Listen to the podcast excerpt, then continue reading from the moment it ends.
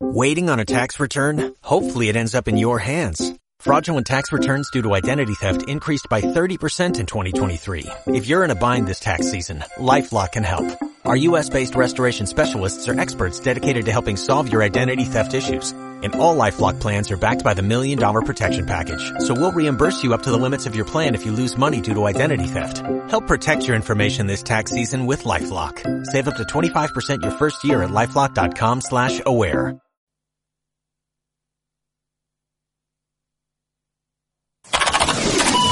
On Radio Chile. Las opiniones vertidas en este programa son de exclusiva responsabilidad de quienes las emiten y no representan necesariamente el pensamiento de On Radio Chile. La música desde los libros. Narrativa, investigación, historias y poesías. Marcelo Cornejo recibe cada semana a un nuevo autor en Libros que Suenan un espacio donde los libros cantan.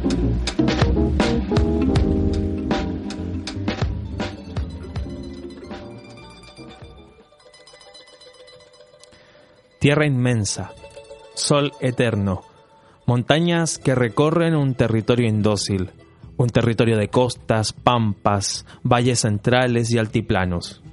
El norte grande chileno reflejado en el imaginario sonoro de un nombre fundamental de esa tierra.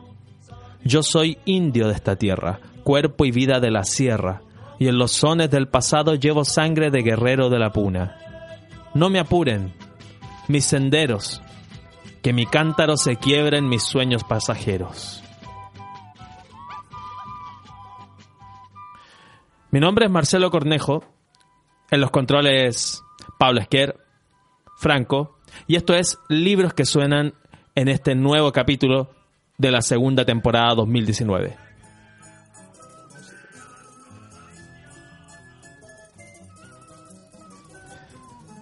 De fondo estábamos escuchando a Iyapu con su tema Caminante Antiguo. Bueno, estamos muy felices de continuar la senda de la investigación musical, de la difusión de los libros que cantan en esta nueva casa, On Radio Chile, a través de onradiochile.cl. La casa cambia, y se va renovando, pero el corazón y el pensamiento y el compromiso junto a los sonidos permanecen intactos. El capítulo del día de hoy lo dedicaremos a un valioso texto centrado en la historia viva de un hombre andino, de Antofagasta oriundo, fundador de Iyapu, poeta, cuentista, escritor, músico, un autor incansable. La voz de Osvaldo Torres resulta fundamental para hablar de la música del norte grande chileno del siglo XX, hasta nuestros días. Cuando la memoria era un río, Cantares de Osvaldo Torres, es el título de este libro, el libro protagonista del día de hoy. Su autor es un investigador de dilatada trayectoria, académico, sociólogo y doctor en ciencias socioculturales. Un honor tenerlo acá en el, estudio, profesor Bernardo Guerrero. Muchas gracias. Gracias a ti, Marcelo, por la invitación. Muy, muy contento. Me había enterado de este programa y yo decía, ¿cuándo me tocará a mí? Entonces me autoinvité prácticamente y aquí estoy muy, muy contento en esta, en esta mañana santiaguina. Una mañana fría, pero la conversación del Norte Grande nos va a llevar a, cambiar el clima. Hablemos del Norte Grande, antes de entrar en detalle al libro. Eh, es un territorio andino mestizo, un territorio también productor de una musicalidad única, ¿cierto? Muy distinta, muy distinta a los sonidos que vienen del centro. ¿Cuáles son las características que van definiendo a la música del Norte Grande? Yo creo que primero que nada eh, hay que anotar que el norte grande es una construcción cultural que se hace realidad recién como consecuencia de la guerra del Pacífico, cuando Chile le arrebata los territorios a Perú y a Bolivia, en este caso Tarapacá y Antofagasta, y le debemos al poeta Andrés Sabela, un poeta antofagastino, haber eh, inventado la expresión norte grande. Por lo tanto, yo lo digo siempre, los lo del norte grande llegamos tarde a, esta nacionalidad chilena construida desde Santiago y que se construye en base a sonidos como el arpa, la guitarra, a paisajes como estos, eh, casa hacienda, todo, el modelo guaso que, hay, que hay detrás de esta cosa, ¿no? Entonces lo que hace el Norte Grande, y le conviene mucho al Estado chileno porque el Norte Grande es rico en salitre, de ahí se desencadenan un par de guerras muy importantes, matanzas obreras muy importantes. Entonces el Norte Grande lo que hace es decirle al resto de los chilenos, oye acá, Existimos nosotros, pero somos diferentes. somos chilenos, sí, pero del norte grande. Y no solamente la música, sino que también el paisaje, la comida, eh, nuestra forma de ser, incluso es más, nuestro color de piel. Fíjate que hay una nota muy interesante, el año 1925, una delegación de boxeadores llega a Santiago y son entrevistados en una revista que se llama Los Sports. Y la nota que dicen ahí, han venido a visitarnos 10 boxeadores iquiqueños, todos muy morenitos, pero muy simpáticos.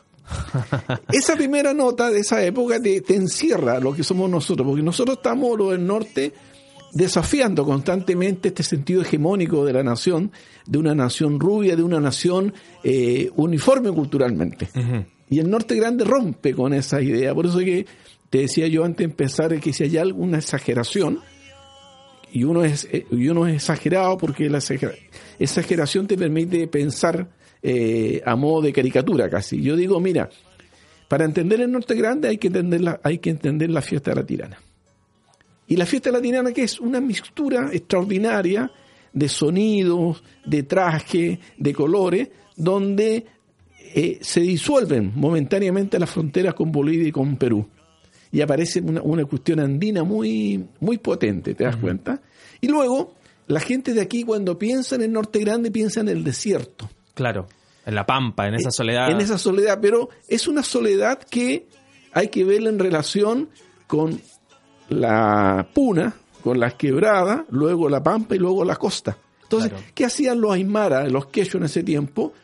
Transitaban por esos cuatro nichos ecológicos, eso es lo que llama eh, John Murray el control de un máximo de nichos ecológicos. Por lo tanto, pensar que el norte es puro desierto es una falsedad, es no conocer la geografía, ¿no? Y hay grandes escritores y escritoras como, por ejemplo, eh, Gabriela Mistral, que habla y dice, mira, en realidad, este desierto, ¿qué es?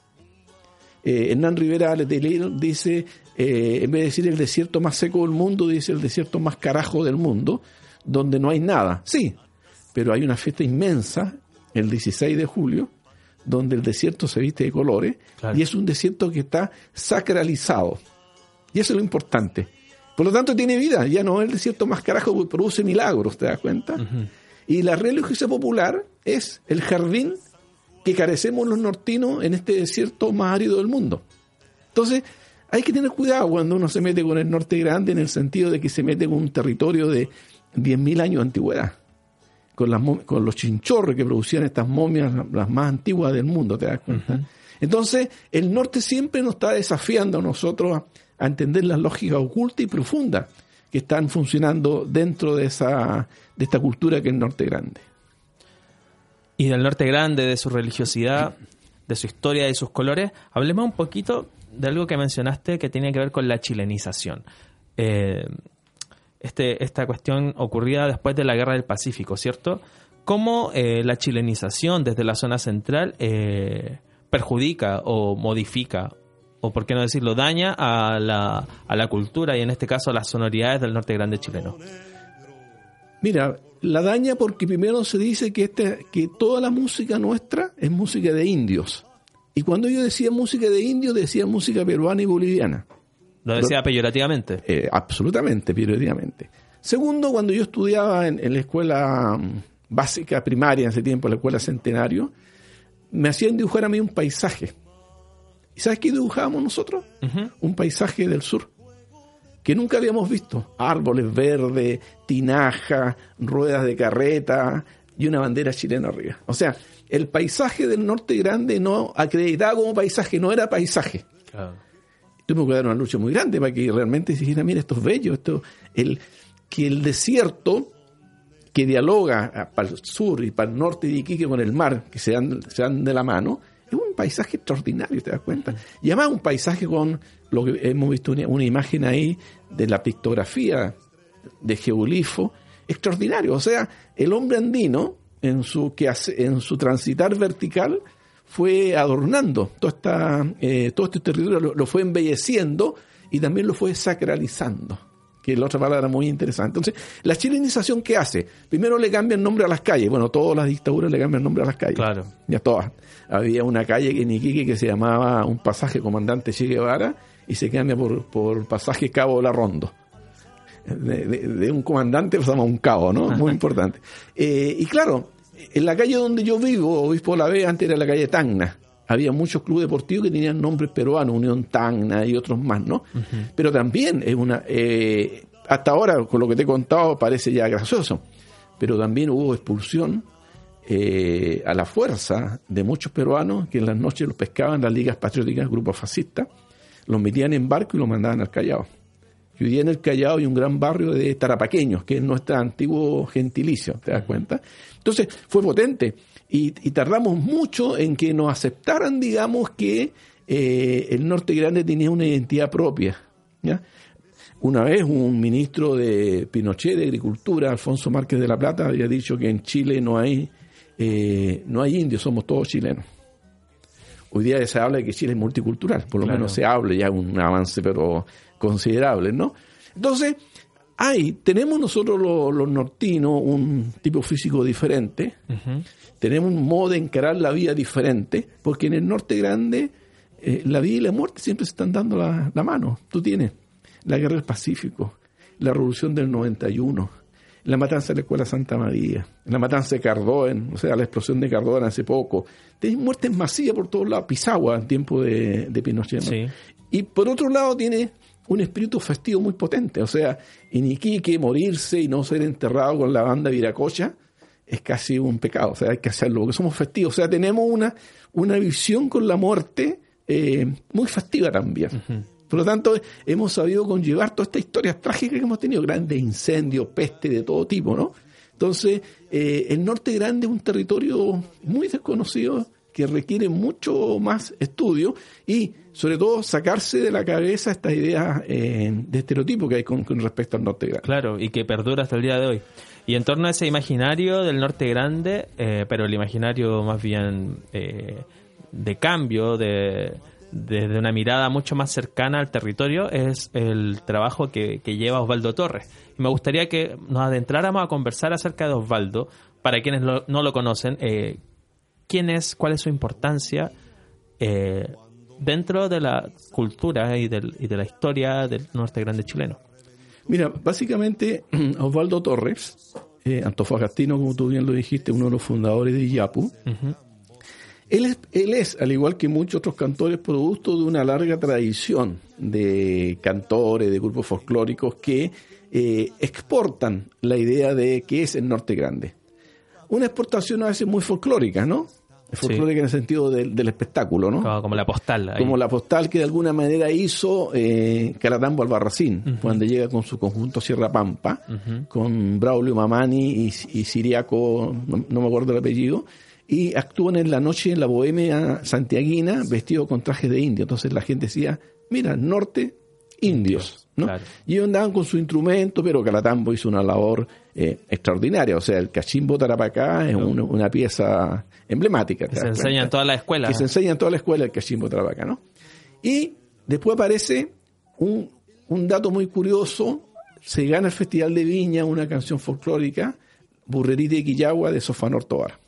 Sofanor Tobar es el otro gran personaje que logra poner el Norte Grande en el, en el resto del imaginario, pero desde el Norte Grande.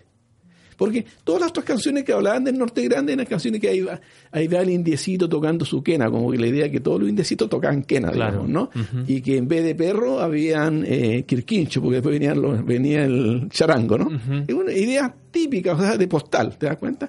Y este Sofanor Tobar escribe las letras de las canciones de un disco, eh, un vinilo, un long play, que se llama Norte Grande, que es la primera vez que en términos, si Isabela lo hizo en, la literatura, Sofanor Tobar lo hizo en la música, y le puso Norte Grande. Como concepto. Como concepto, para decir, mira, somos diferentes al resto de la gente y acá es Norte Grande, porque también hay un Norte Chico.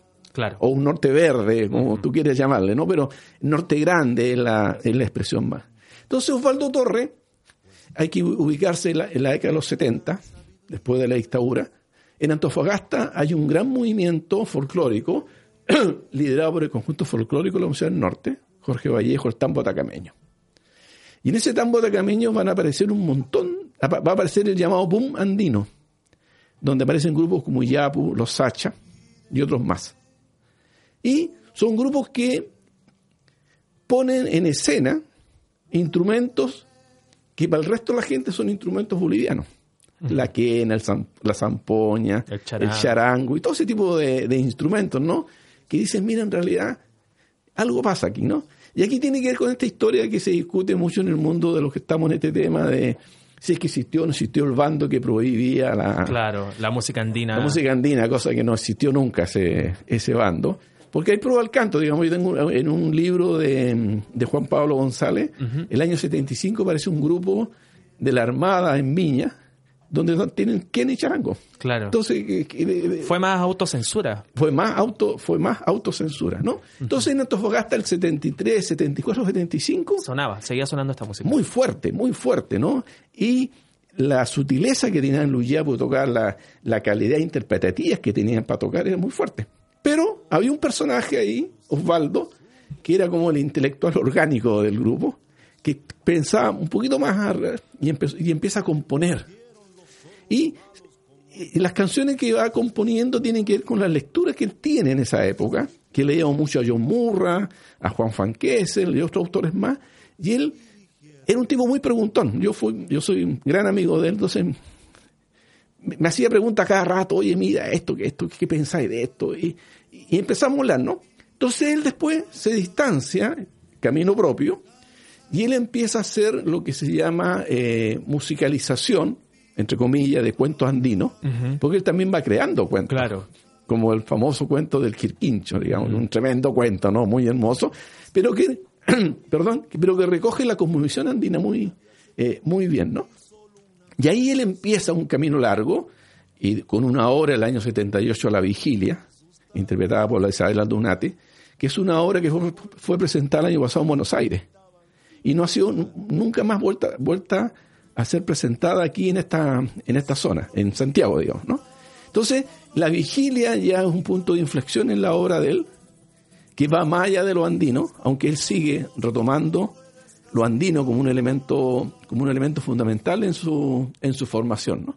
Profesor, antes de que vayamos avanzando en, el en este contenido, este historial de música dentro del nombre de Osvaldo Torres, me gustaría que fuéramos escuchando un poco de música hablando de música, escuchando las canciones. Estamos en Libros que Suenan en On Radio Chile, junto al profesor Bernardo Guerrero, conversando del libro Cuando la memoria era un río.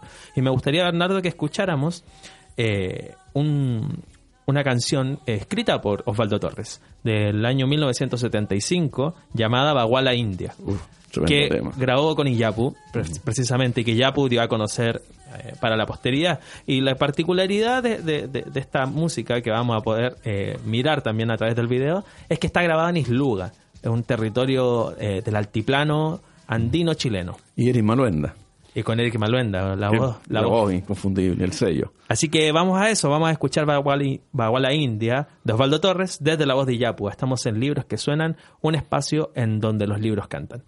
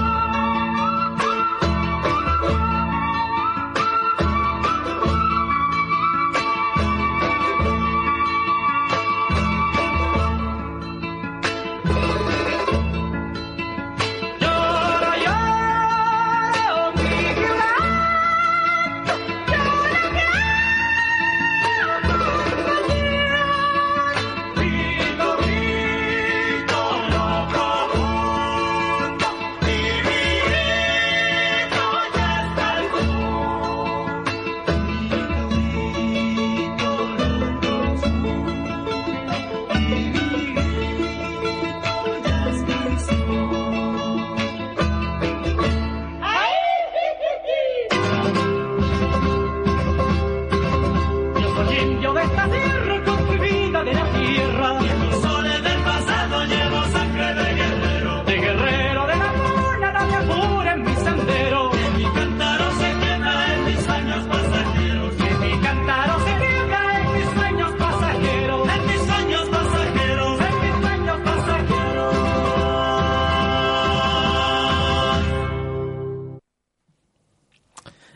Estamos en Libros que Suenan, un espacio en donde los libros cantan junto a Bernardo Guerrero, académico, sociólogo, conversando acerca de Cuando la memoria era un río, cantares de Osvaldo Torres.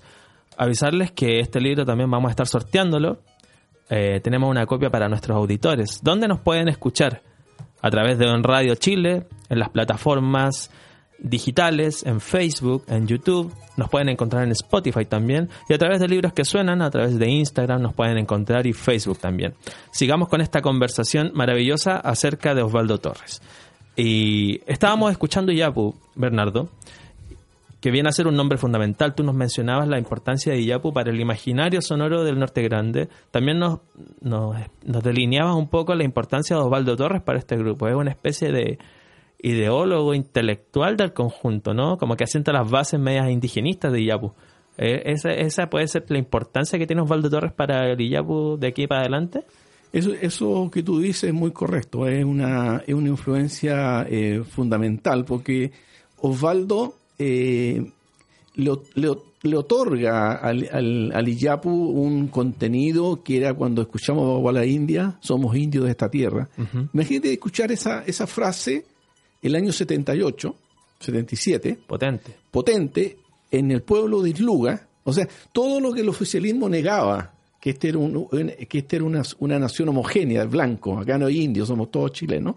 Esta es una imagen potente, que va de la mano también con un video, con el primer documental andino que aparece en Chile el año 77, 78, de José González Eney, que se llama Canal de Isluga, que es una pieza que ha sido menos mal restaurada, ¿Está disponible? está, creo que está disponible ya, creo, no estoy tan seguro, y que aparece, digamos, dentro, estamos hablando del año 70 78, 75, empieza la zona franca, y aparece un campesino de Isluga con una radio toca cassette de esa época, venía del Japón, y el tipo está escuchando una canción que es una canción del gusto del director de Pepe González, que era muy, eh, que para descanse, que era muy serratiano, le gustaba mucho, mucho Serrat, y escucha una canción de Miguel Hernández, el, el campesino. ¿eh?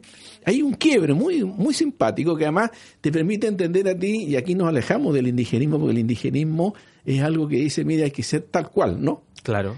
José González, un artista extraordinario, le pone la canción de, de, de, Serrat, ¿no? Creo que el niño, el niño Yuntero, el poema de Miguel Hernández, no me recuerdo ahora. Y Osvaldo va a hacer lo mismo. Osvaldo, por ejemplo, va a decir, mira, mi lectura es holo- Holocausto al Progreso, donde se señala un panorama de las migraciones, de la desarticulación. De hecho, este pueblo de Isluga que vimos aquí, eh, ya hoy día es irreconocible porque la mitad de sus miembros son evangélicos pentecostales. O sea, eh, eso también afecta Eh, directamente. absolutamente, absolutamente, afecta, absolutamente. O sea, ya no se reconocen en ese tipo de, de cosas, ¿no? Entonces, como Osvaldo, un gran lector, había leído todos los temas de las rebeliones indígenas en Bolivia y en Perú, ¿no? Eh, todo el mesianismo que existe, ¿no? Pero hoy día eso ya desaparece, eso ya no, ya no está, ¿te das cuenta?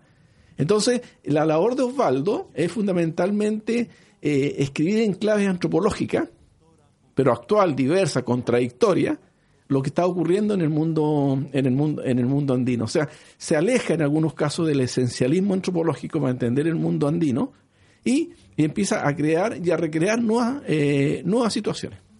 ¿Y ¿Cómo llega Osvaldo Torres a, a- generar este sonido? O más bien esta reflexión, tú no hablas de Van eh, que puede ser quizá un referente para Osvaldo. Y, cuando uno escucha a Osvaldo Torres, eh, al menos me pasa a mí, siento que nos transporta a un imaginario, a una identidad única, eh, muy, muy, muy eh, personal y muy poco postal de lo que es el, el sonido del Norte Grande. Y bueno, y directamente hablando de los pueblos originarios que habitan hasta el día de hoy el Norte Grande. ¿Cuáles son esas influencias para que Osvaldo Torres llegue a eso? Porque el año 75 hacia adelante en Antofagasta se da una relación muy, muy muy sui generis porque hay una escuela de sociología donde yo estudié, Ah, donde hace clases Van Kessel y donde nosotros empezamos a, a meternos en los temas andinos. Por lo tanto, ¿qué hacíamos nosotros con Osvaldo con todos los músicos? Claudio Araya, por ejemplo. Pájaro El, Araya. pa- el pájaro Araya, personaje, ¿no? Sí, fundamental. Eh, fundamental, el pájaro. Todo ello nos juntamos y conversábamos.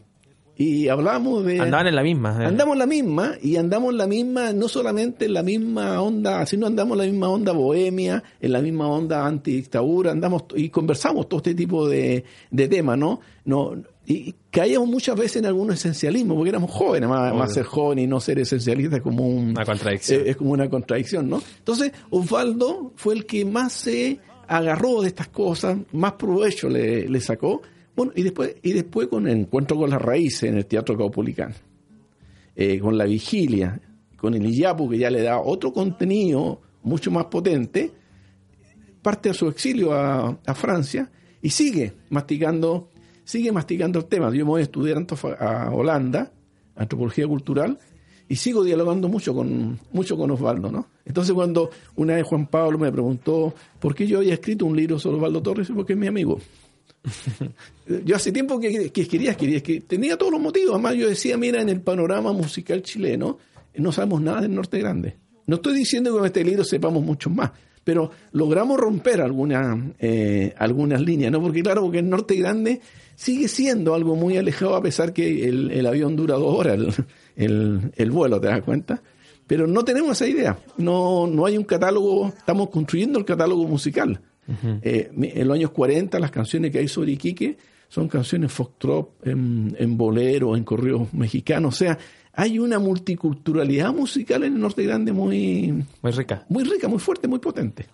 Y de eso te quería comentar, aprovechando que lo mencionas, porque bueno, en este trabajo, eh, si bien el eje eh, central, la ruta se, se basa en Osvaldo Torres, aprovechas de mencionar también a otros nombres que van apareciendo en el relato. Tú ya mencionaste a Braulio Mamani, Sofán Ortoar, aparece Guamari, Pedro Umire, que son eh, un cúmulo de nombres eh, que levantan esta identidad sonora, en este caso para la música, del norte grande chileno, ¿cierto? ¿En qué pie sigue también eh, la música del Norte Grande en tiempo presente? No, de una riqueza extraordinaria y el aporte sófrimo. Hoy día eh, la gente puede armarse un equipo de grabación, de sonido, no en la calidad como, como este que estamos acá, pero que permite producir, autoproducir sus propios... Entonces, hay mucha producción, o sea, yo le perdí, ya le perdí hasta la cuenta, y que son de diversas eh, facturas musicales, de diferentes estilos musicales. ¿te das Y me imagino que la, la globalización también ha, ha- Eh, ha mermado también en nuevas formas musicales, el reggaetón o otras formas también ya han llegado. Mira, el año pasado, te cuento una anécdota, fuimos con un amigo, un gran amigo mío, Iván Guerra, folclorista, fuimos a La Tirana y dijimos, ¿cuánto nos demoramos en encontrar la versión endiablada o enmorenada del Despacito de Fonsi? Dos minutos. Y ahí estaban hechos los arreglos perfectos. Una, o sea, ahí está la riqueza, ¿te das cuenta? De los viracocha, de los jayaya, de todos estos grupos que hay, que pescan y la adaptan y convierten en algo distinto, ¿no? Y esa es la gracia que tiene la globalización. Pero la gracia que tiene es que hay que tener un pie en, la tierra para decir, mira, voy a convertir esto en algo que nos gusta a nosotros. Claro. Yo digo, la crisis más grande va a ser cuando transformen en, en ritmo de, de saya una canción de Arjona, pero eso es imposible. Ojalá nunca pase eso. Ojalá que nunca suceda, ¿no? Pero, pero tiene que ver con los diálogos que hay con respecto a este tipo de cosas y con que hay creación, pues hay una inventiva, ¿te das cuenta? Y bueno, y para ser artista hay, hay que tener una gran, una, una gran inventiva, ¿no?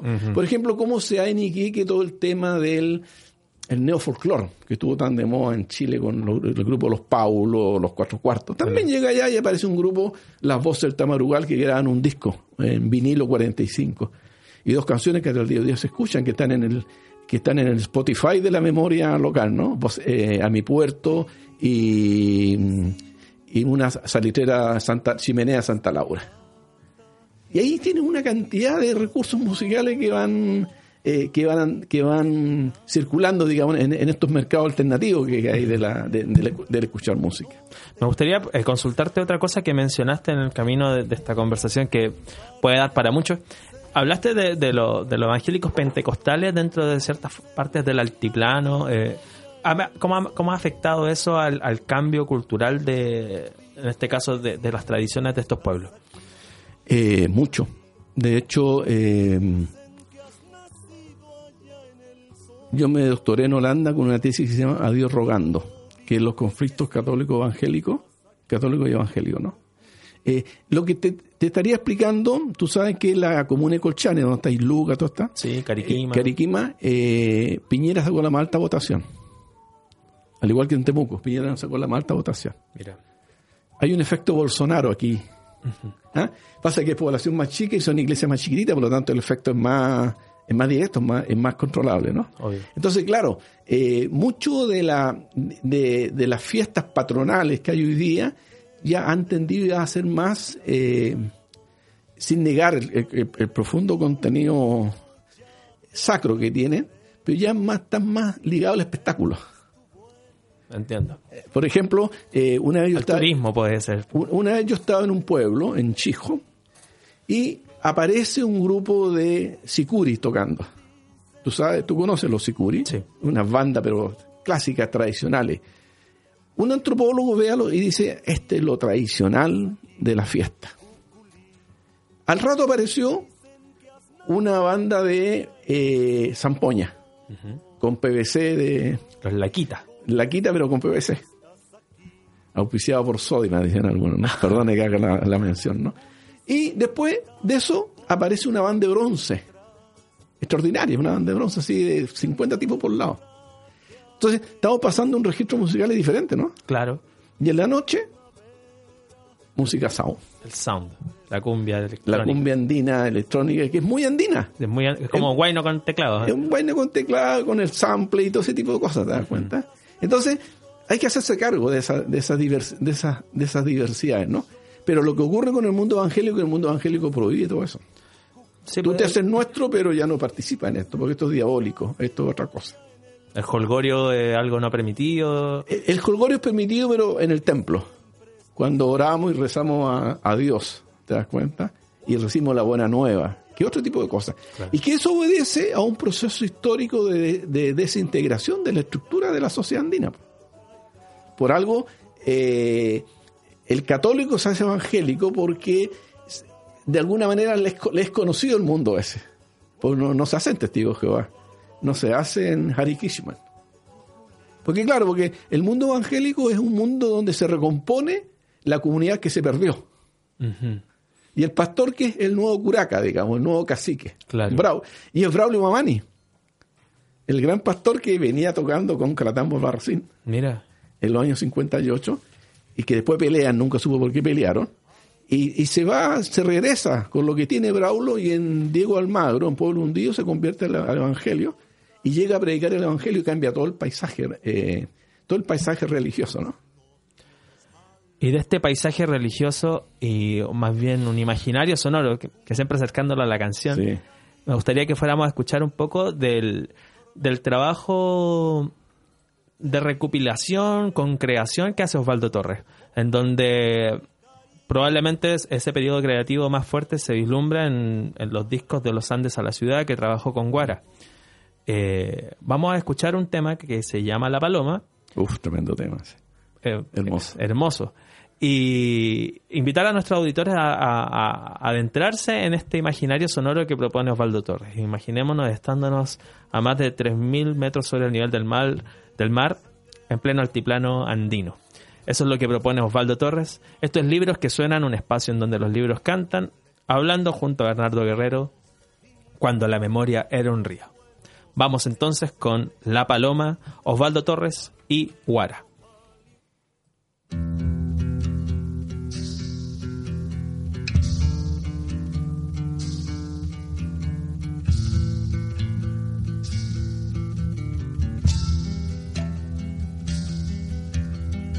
Palomita que anoche voló, voló y voló, voló y voló. Voló tan alto que la noche no la descubrió. Palomita que anoche voló, voló y voló, voló y voló. Voló tan alto que la noche no la descubrió. Estas palomas de las que yo hablo son las que habitaron los Andes. Allá cuando corría presuroso de pueblo en pueblo un chasqui, mensajereando mandatos del Inca, del Padre Bueno. O ha de ser de esas palomas que cuando ha faltado el llamito, ha ido a parar derechita una ollita llenita de papa y quinoa. Palomita que anoche voló, voló y voló, voló y voló. Voló tan alto que la noche no la descubrió. Palomita que anoche voló, voló y voló, voló y voló.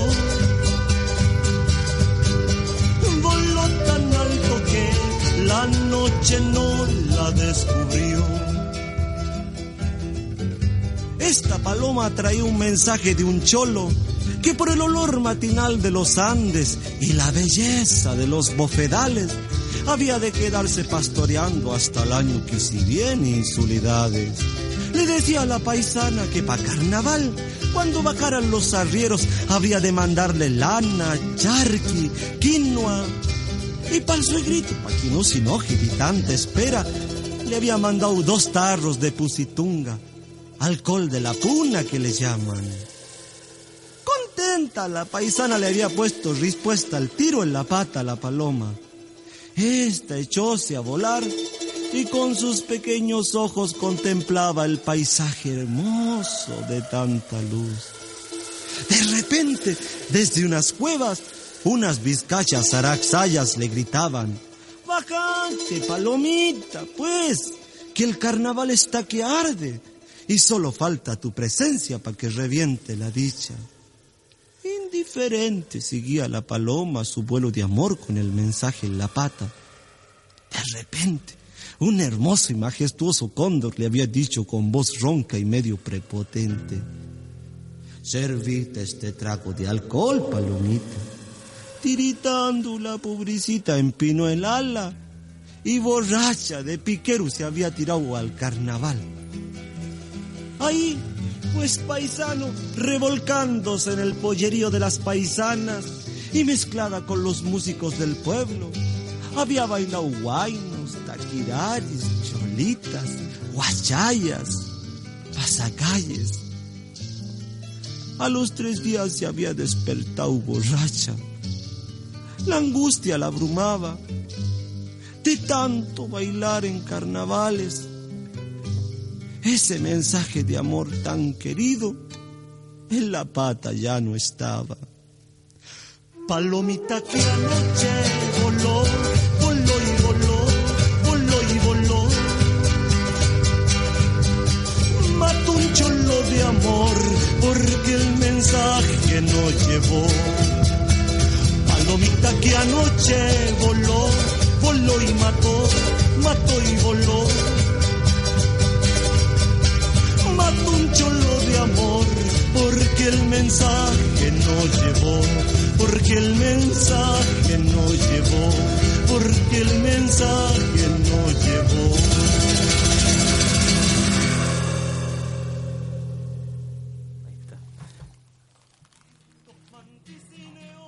Estamos en Libros que Suenan, un espacio en donde los libros que cantan, en esta nueva casa, eh, el espacio eh, magistral que nos brinda eh, On Radio Chile. Recordarles que estamos sorteando este libro que aparece acá, Cuando la memoria era un río, Cantares de Osvaldo Torres. Gracias a, a la amistad que se ha generado acá con el maestro, el sociólogo Bernardo Guerrero. Bernardo, estábamos escuchando a Osvaldo eh, acompañado de Guara con este trabajo de los Andes a la ciudad. ¿Cuál es la importancia que tiene este trabajo para, para la discografía de Osvaldo Torres?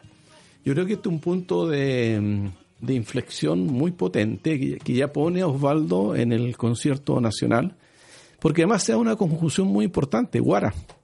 El grupo Guara es un grupo emblemático, nacido en Antofagasta, Claudio Molina, Claudio Araya y el, y el chino Bernardo, que están hoy día en Suecia, que son cuatro jóvenes, digamos, incluido Osvaldo, que yo siempre lo repito, tuve la, tuve la suerte, sin ser yo músico, porque no soy músico, no canto ni en la ducha, de ser grandes amigos de, ellos, ¿no? Hasta el día de hoy, digamos. Por lo tanto, yo me nutrí, me, este libro me salió muy rápidamente porque yo tenía toda esa experiencia que después la tuve que irla, que irla sistematizando, ¿no? Entonces, cuando aparece este disco, yo creo que es la obra más lograda que tiene Osvaldo en ese, ¿Ese en, periodo? En ese periodo, y con canciones como hermosas como La Paloma, El Quirquincho y todas las que aparecen ahí en ese tema, ¿no? A leerse, además, el año en que se edita ese, ese, ese, ese cassette, ¿no? Estamos en el año 85 por ahí. Por ahí, antes, Sí. antes incluso estamos hablando... Sello de- Alerce esto. Se- Sello Alerce, Ricardo García, que tiene el ojo de decir, mira, acá hay una buena obra. Y Osvaldo tiene el ojo de decir, mira, estos son los músicos. po. Y todos músicos antofagastinos, todos músicos del... Nortino. eh, nortino, norte grande, por lo tanto, oiga, pongamos los pies... Que mejor que nosotros que interpretar este, este tipo de este tipo de temas, ¿no? Entonces hay una gran amistad de por medio ahí que, se, que explica mucho estos fenómenos que le, que le acontecen a, Osvaldo, ¿no? Estamos hablando de, un periodo complejo que es la dictadura. ¿Cómo la dictadura, eh, eh, podríamos decir que afecta, pero al mismo tiempo eh, a- aporta a- a- al, al- discurso de estos músicos? Eh, ¿Cuál es la, el gran remesón que hace la dictadura para los músicos nortinos? Bueno, yo creo que hay un hay otro elemento ahí que los músicos de ese tiempo es gente valiente. O sea, si, si desconocemos esa variable, gente valiente, gente que hace cosas sabiendo que mataban a gente por menos. ¿No? Entonces, ahí tú tienes eh, la formación ideológica que tiene Osvaldo Torres, un tipo antidictadura, un tipo resistente, un tipo que tiene muy claro lo que tiene que, que hacer. Eh, yo no canto por cantar, o sea, lo lleva a la máxima expresión, digamos. Y hacen esta, hasta estas obras eh, no midiendo las consecuencias que pudieran haber, eh, haber tenido. Bueno, a Lillapo le costó el exilio, digamos, y a otros grupos, a otros grupos le costó, le costó la muerte, ¿no? Pero tiene que ver con ese tipo de cosas, o sea, una historia muy valiente, ¿no? Por eso que traigo a la, a la mente la el libro de, de la Marisol García, Canción, Canción, Canción Valiente. Valiente, ¿no? O sea, sí. todo este periodo está lleno de, de, de- de cancionero valiente, digamos, de gente que es capaz de, de, de hacer este tipo de cosas. Osvaldo iba el año 80, 81 a Iquique y allá armamos conciertos en, en la iglesia, cuando la iglesia abría las puertas para esto, cuando tenía otra legitimidad la iglesia, y la gente se llenaba, la gente iba, toda la gente iba a escuchar a este, y con medios técnicos, pero muy Precarios. muy precarios, logramos hacer este tipo de este tipo de cosas, ¿no? Y a mí me, me correspondía siempre presentar a Osvaldo, ¿ya? Alojada en mi casa y tarde, noche, conversábamos de estos temas, de otros más, digamos, ¿no? Eh, me ha pedido a mí, y esto es una... Esto es ¿Una una, una, una- una infidencia, me ha pedido a mí que yo le escribo texto. Y yo le escribo texto y él dice que no, no, no puedo porque no son, no son cuadrados los textos tuyos. Entonces tengo una gran deuda. Él dice, pero yo te puedo poner música, un texto, pero tus textos son muy cuadrados. O sea, eh, digamos, no, no son cuadrados, son... ¿Muy académico? No, yo, no, yo tengo, creo tener la habilidad de escribir muy sencillo, pero no, no tiene el cuadraje que podría tener para, Una tener canción. para una canción. Claro, la digamos, ¿no? tiene una- Tiene- tiene otra lógica, digamos. Entonces, Tiene un ritmo. mm. voy a morir sin, sin tener esa, como te digo, con Osvaldo, casi fuimos compadres. O sea, él tiene un hijo mayor que yo y a ser su padrino. Pero algo pasó y no, somos, pero somos Pero hay una cercanía. No, absoluta. O sea, Osvaldo es un tipo que eh, querible por todos lados, ¿no? Porfiado, sí, pero querible por todos lados. Y el presente musical de Osvaldo Torres en este momento está en Francia, está activo, está sigue creando. Bueno, él, él ha derivado, como tú dijiste muy bien en la presentación, a la pintura. Eh, escribe cuentos, eh, hace música para película. Él fue productor de una película que todavía no se ha estrenado en Chile, basado en la novela de Hernán Rivera del El Atelier, eh, Fata Morgana de Amor con banda de música. Mira, Entonces él está muy metido en ese, en ese tipo de temas. No te olvides que eh, Hernán Rivera también es antofagastino, ¿no? Lo he tenido los dos en mi casa almorzando, un, un lujo, ¿no? Y este Hernán Rivera que es tan nortino, comíamos y me miraba extraño así, pues. ¿Y qué te pasa, Hernán? Le decía, falta pan, pues, falta pan. Traerle un pan blanco. Terminamos de almorzar y nos da incómodo. ¿Qué, te- qué quería ahora, weón? Tecito, pues, weón, tecito. Todavía que un tecito pampino, ¿no? Todo ese tipo de- Entonces, cuando uno logra, digamos, articularse con esa gente que es extraordinaria, tú decís, mira, acá tenemos un material, pero para toda la vida, pues. Bernardo, sociólogo, con toda una, una trayectoria como sociólogo, eh, ¿Cómo es posible estudiar la música desde la sociología? Ahí la música permite entender a la sociedad de una mejor manera. Es decir, absolutamente. Primero, tengo que remitirme muy brevemente que yo nací en mi casa con un padre melómano, que todo el día había música popular en la casa. Todo el día. Desde que me como el tigre hasta el vagabundo de los panchos, todo, todo ese tipo de temas muy presentes. Y yo cuando le enseño a mis estudiantes, por ejemplo, eh, ¿cómo podemos entender lo que es una fiesta? Yo le digo, escuchen a John Manuel Serrat, la fiesta. Gloria a Dios en las alturas, que es un tema pero extraordinario. O sea, yo sueño con hacer un curso para decir, mira, vamos a conocer la sociedad a través de las canciones. Y tengo seleccionado 20 canciones para decir, mira, esto es lo que está ocurriendo en el mundo en el mundo actual. Por lo tanto, las canciones, el deporte y otras más son vías para estudiar la sociedad extraordinarias que están ahí a mano. Pasa que pero para llegar a eso tienes que sacarte la cabeza esa, esa versión ilustrada que te enseña la universidad, ¿no? Claro. De que eso es poco serio. O sea, ¿cómo voy a estudiar? ¿Cómo voy a escribir un libro sobre un cantante? o, o, por un boxeador o por un basquetbolista. No, es posible, absolutamente posible. Me recuerda una frase que, que decía Marisol García, que la canción siempre es más que una canción. Como que deja, revela mucho. Es decir, y es un género eh, mucho más difícil, van a perdonar los poetas, que los mismos poetas, porque la canción requiere una combinación entre letra y música, ¿te das cuenta? Por eso cuando le dieron el premio Nobel a Bob Dylan a mí me alegré mucho. Pues, Ahora espero, espero que, que, a Sabina o Serrat en el Cervantes, porque las canciones son unas canciones extraordinarias que tú dices, mira aquí, si tú escucháis bien y nos dieron las 10 de, de Sabina, uh -huh. Voy a entender muchas cosas. Está tan bien hecha la canción además está el tema inmobiliario, porque cuando llegó después ya había un banco construido ahí, ¿no? que es lo que ocurre en toda América Latina, ¿no? Uh -huh. Entonces, las canciones del tipo que sean tienen una... te dicen cosas extraordinarias que a veces los autores de las canciones no saben lo que están diciendo, ¿no? Entonces, a veces, más que entrevistar al autor, tú tienes que interpretar lo que aparece en la, en, en la letra de, esa, de esas canciones. Me gustaría leer eh, algo del, del, libro que escribió Juan Pablo González. Dice, este libro sitúa a Osvaldo Torres y su obra en el devenir de la ancha corriente de la cultura andina, estableciendo genealogías y diferencias, cercanías y lejanías, un antes y un después. Es así como entenderemos el sentido de su obra no solamente en sí misma, sino que en relación al modo en que hemos incorporado la cultura andina en Chile, a nuestras formas de narrar, de cantar y de sentir. La vida y obra de Torres se nos revela en estas páginas con el propósito de dotar a Chile de una identidad andina y mestiza que le llega del norte. Con estas palabras, podríamos decir, Bernardo, que la chilenización fracasó en su intento por extirpar esa identidad andina? Absolutamente, y eso nos, llena de alegría, porque esos procesos culturales tan potentes eh, no son posibles. Si el 21 de mayo, que es el mes más chileno que tiene Iquique, combate naval Arturo Prat, uh -huh. donde todo el mundo se viste como marinero, felizmente yo no tengo ninguna foto vestido de marinero cuando chico, hace tiempo no veía fotografía tampoco, así que me alegro mucho. Eh, si va para allá un general 21 de mayo y ve cómo la ciudad está embanderada con los símbolos patrios y llama a Santiago y dice, general, misión cumplida, la chilenización está lograda. Pero ese mismo general tú lo mandas a la tirana el 16 de julio y va a ver bailando a los morenos, eh, zambos caporales, cuyaguada, morenadas, cuyacas, chinos, va a llamar decir, al general decir, algo está pasando aquí. Esa es la, es la gracia que tiene el norte, que nosotros somos eh, chilenos pero de Iquique, chilenos pero de Arica, chilenos pero de Antofagasta.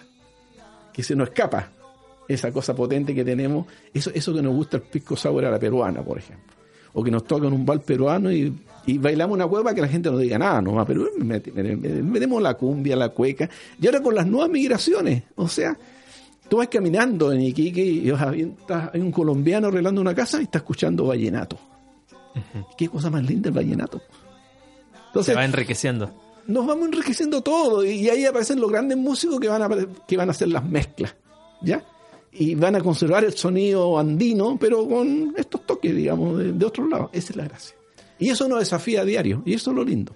Ese territorio multicultural eh, inmenso en este caso expresado desde la voz de un autor fundamental. Yo diría que Osvaldo Torres viene a ser también eh, un investigador al nivel de Violeta Parra o Margot Loyola con la música de la zona centro y sur, pero él desde el norte, con, con estos sonidos, con, estos, con estas voces anónimas que, que no desaparecen porque quedan en el legado y en el testimonio de Osvaldo Torres.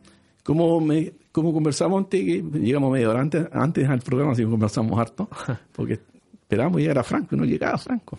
Pero bueno, eh, decía yo que este libro, no, este, este, libro no es un éxito de venta, pero este es un libro que va a tener repercusiones más adelante, 20 años más, digamos. Es, lo que yo suscribo a lo que tú dices, o sea, eh, Osvaldo se ha dedicado a investigar, ha puesto en valor, ha podido tener pasajes sonoros toda esta rica cultura nuestra que es distinta a la cultura andina de Perú y de, Bolivia. Y de Bolivia. Hay diferencias eh, regionales, ¿no? Sí. Entonces, a la hora de decir, mira, eh, ¿cómo entiendo el Norte Grande? Yo le diría, escuchen la canción de Osvaldo, Yo soy pastor de la Puna, donde habla del control vertical de los cuatro pisos ecológicos y todo ese tipo de cosas, ¿no? Por lo tanto, él es un gran investigador. Eh, autodidacta, autoformado, pero que él se beneficia mucho, espero que así sea, de la amistad que, que tenemos, que vamos, vamos conversando, dialogando, mira, esto así, esto así. Va aprendiendo de sus padres. Y, vamos, y vamos aprendiendo todos, digamos. Bernardo Guerrero, muchas gracias por venir a este capítulo de Libros que Suenan, eh, una conversación profunda y maravillosa acerca de los sonidos del Norte Grande, ese territorio indómito que tiene nuestro territorio, como cito, y ocupando esa palabra constantemente, Chile. Muchas gracias, algo que acotar, algo que agregar. No, muy agradecido de estar acá. Me encanta la, el mundo de la radio, me encanta este tipo de programa donde uno puede conversar, incluso hasta emocionarse, cosa que me ocurrió este, este día. Muchas gracias a todos, ha sido muy, muy grato para mí. Recordarles que estamos en una nueva casa en On Radio Chile. Nos pueden buscar en las plataformas, en Spotify, YouTube, en Facebook, en Instagram. Tenemos un libro para nuestros auditores que estén participando y que estén escribiéndonos en el streaming. Nosotros nos despedimos hasta la próxima semana con un nuevo capítulo de Libros que Suenan. Quién sabe qué nos tocará la próxima semana. Nos despediremos escuchando a Osvaldo Torres. Y quiero que escuchemos a Osvaldo Torres con una de las canciones que viene a ser una especie de manifiesto del periodo y que queda para la posteridad. Se están quedando solos. ¿Alguna opinión de ese tema? No, hermoso ese tema. Hermoso. Nos despedimos escuchando a Osvaldo Torres. Nosotros nos encontramos la próxima semana. Esto es Libros que Suenan, un espacio en donde los libros cantan. Muchas gracias.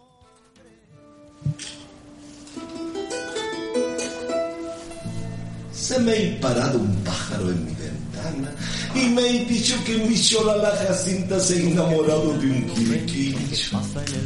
Yo le he dicho, no puede ser, pues para que quincho su quiriquincha. Pues. Llevan diez monedas de traición en la moral, son los mismos que predican con la espada y alcatraz y no escuchan a la gente que comienza a pregonar que hay un tiempo que termina y otro tiempo que vendrá.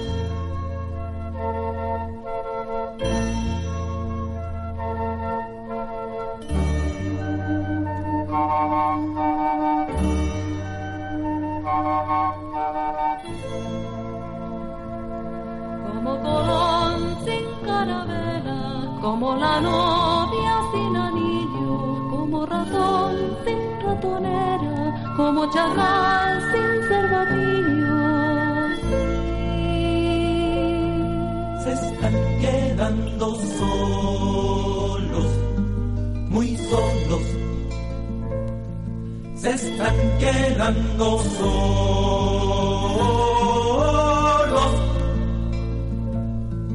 Los que viven y sonríen a pesar de la impiedad, los que llevan en la raza la virtud del verbo amar, los que son crucificados en el nombre de la paz, son los mismos que se enfrentan a la ira de Goliat con las piedras del coraje recogidas al azar y construyen la sonrisa para el día que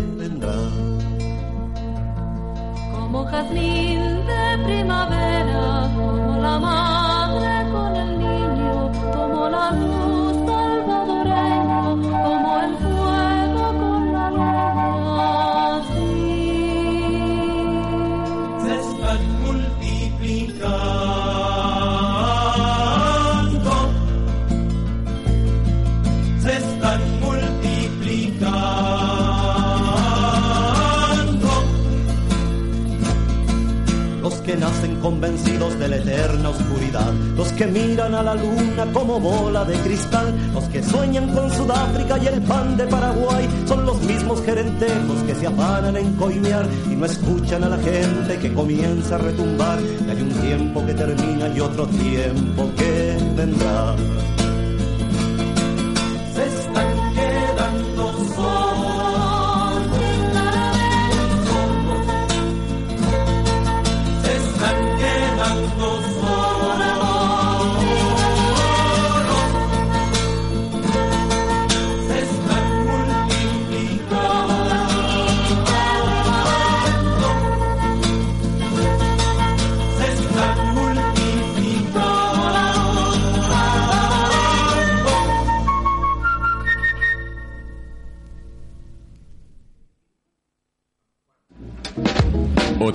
Y un nuevo libro en nuestra biblioteca. Se acaba Libros que Suenan.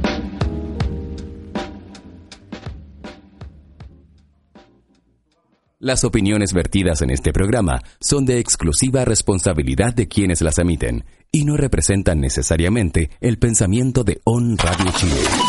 On Radio Chile.